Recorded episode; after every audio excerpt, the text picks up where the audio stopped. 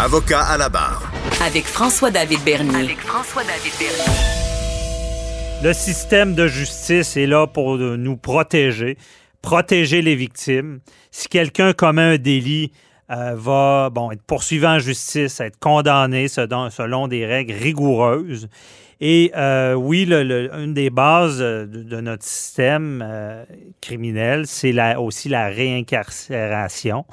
Donc, on veut punir et une fois qu'on libère quelqu'un, on va être sûr que c'est un bon, un bon citoyen, le, réhabiliter.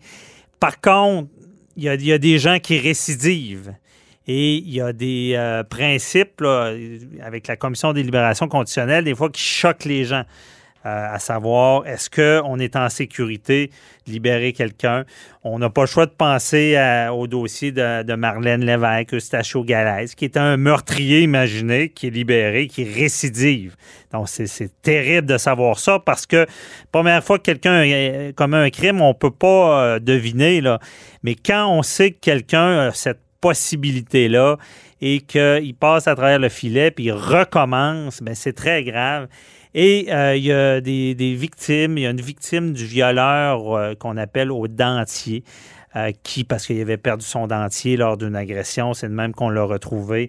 si on parle ici de Jacques Groslo, qui a commis des crimes, qui a récidivé, mais là, au final, on sait qu'il il va obtenir ce qu'on appelle la libération d'office. Ça, libération d'office, c'est à la fin de la peine.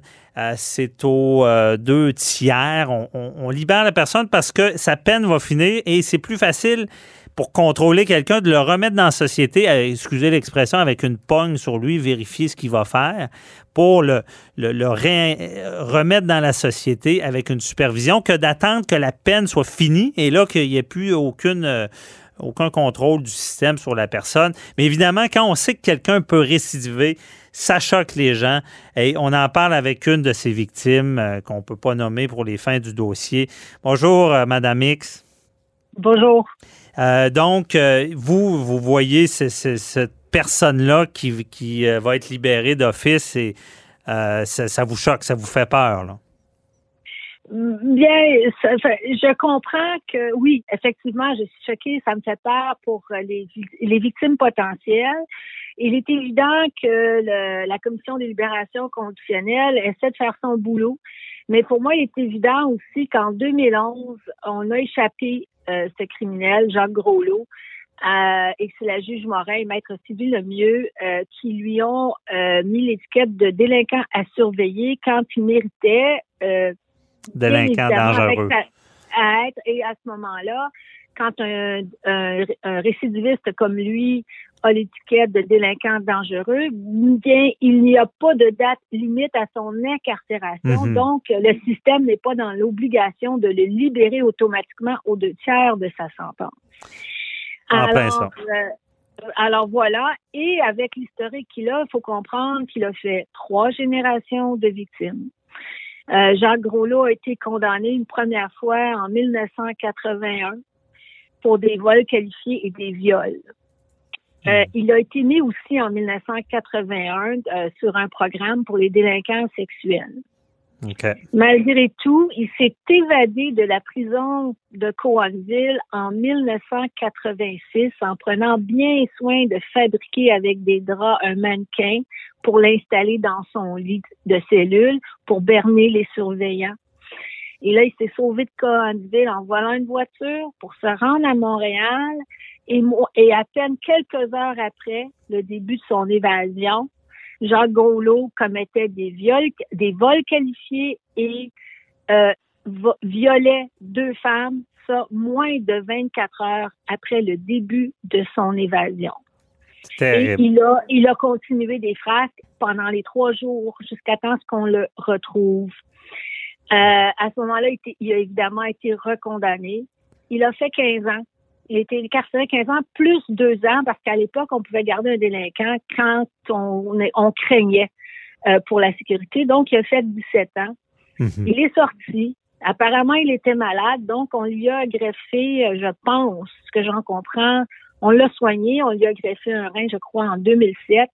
Et en 2008, il a recommencé. De 2008 entre 2008 et 2010, il a fait cinq nouvelles victimes que l'on connaît. C'est terrible. Là, il avait purgé une peine, libéré et recommence, récidive. Ce qui est choquant, c'est que comme victime de la deuxième génération mhm. de, de, ces crimes, euh, j'avais consulté une juriste, une criminaliste euh, avant qu'il ne recommence parce que j'étais hantée euh, par le fait qu'il pouvait recommencer.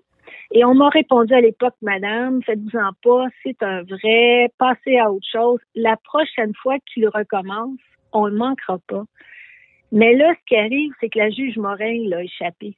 Mm-hmm. Et là, on se trouve devant un individu euh, avec des risques de récidive très élevés parce qu'on sait, on sait là, que tous ceux qui, qui, euh, qui sont en, en, criminalité ou les psychologues savent qu'il n'y a rien qui prédit mieux la possibilité d'une récidive pour un délinquant sexuel que l'existence de récidives antérieures, que plus le nombre de délais antérieurs est élevé, plus le risque de récidive s'accroît de manière significative. Mhm. Et tout ce que Jacques Groslot nous a démontré, c'est qu'il récidive.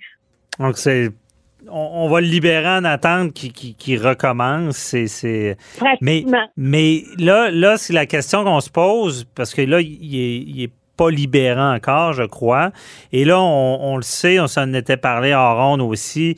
Euh, bon, la libération d'office est automatique. S'il y avait eu à l'époque, on le répète, euh, il avait été déclaré délinquant à contrôler, dangereux, pas à contrôler, mais dangereux. On, toute sa vie, on aurait cette possibilité de, le garder incarcéré.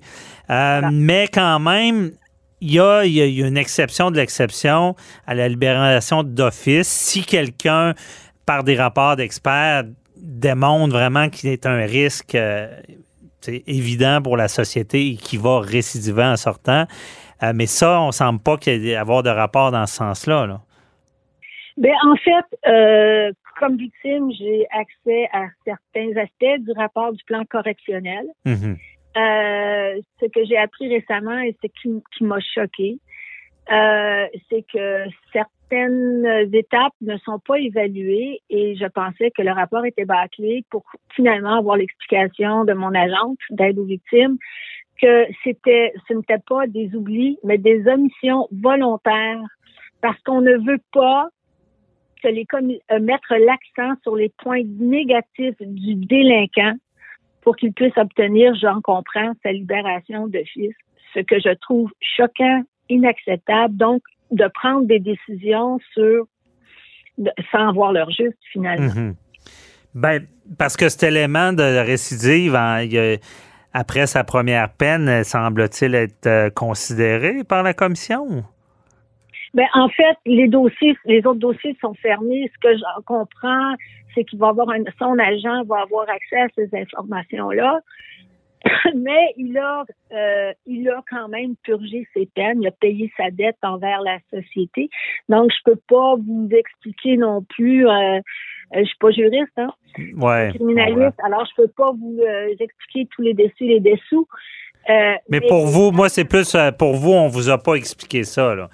Euh, pour, pour, ce que vous en savez du dossier, c'est qu'il va être libéré. Là. Il n'y aura pas d'audience. Ben, c'est sa libération d'office. Il mhm. va être soumis à des conditions, mais il faut comprendre aussi que la, la commission de libération conditionnelle peut être ne peut être ne peut être en désaccord en fait avec ce que le, le, euh, le plan correctionnel propose ou le système euh, ou le système carcéral.